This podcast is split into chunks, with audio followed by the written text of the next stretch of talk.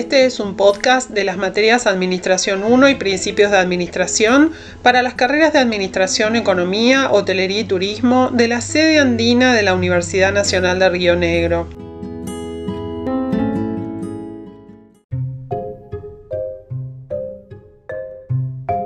En este episodio trataremos distintas orientaciones respecto del control.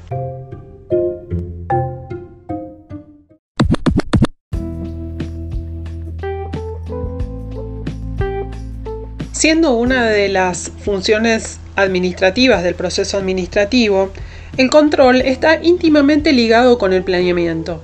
El control es la fase del proceso administrativo a través de la cual se evalúan los resultados obtenidos con relación a lo que había sido planificado, con la intención de poder corregir desviaciones para verificar y validar el proceso.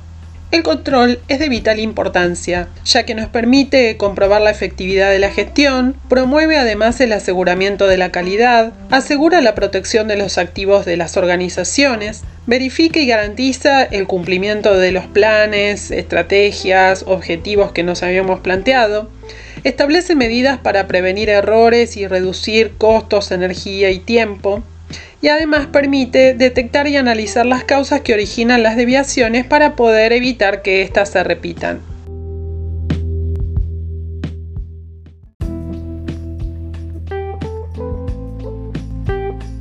Para que el control sea efectivo, debe desarrollarse de manera integral y aplicarse continuamente en las organizaciones. Podemos hablar de distintos tipos de controles según sea el tiempo en el cual se va a aplicar. Por ejemplo, controles preliminares, que son aquellos que se efectúan antes de realizar las actividades. Por ejemplo, cuando estás revisando un proceso administrativo antes de aplicarlo. También hablamos de controles concurrentes, que son aquellos que se ejercen de manera simultánea a la realización de las actividades. Por último, podemos hablar de control posterior, que es aquel que se aplica después de haber realizado las actividades.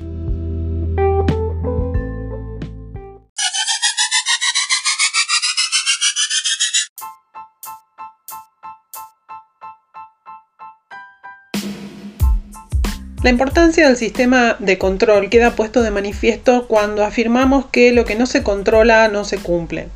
Evidentemente la dirección de las organizaciones requiere algún dispositivo de control que permita, facilite el seguimiento de planes y programas y verifique y valide el cumplimiento de objetivos. Si así no fuera, el plan estratégico podría quedar reducido a un mero ejercicio teórico sin ninguna clase de valor para la gestión.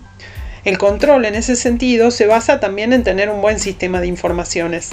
El problema que ocurre en el contexto de las organizaciones es que posiblemente no haya un único responsable de la información, por lo cual puede llegar a ser un poco difícil a veces poder controlar efectivamente quién tiene la mejor información para la verificación y validación de, los datos. Oh, thank you.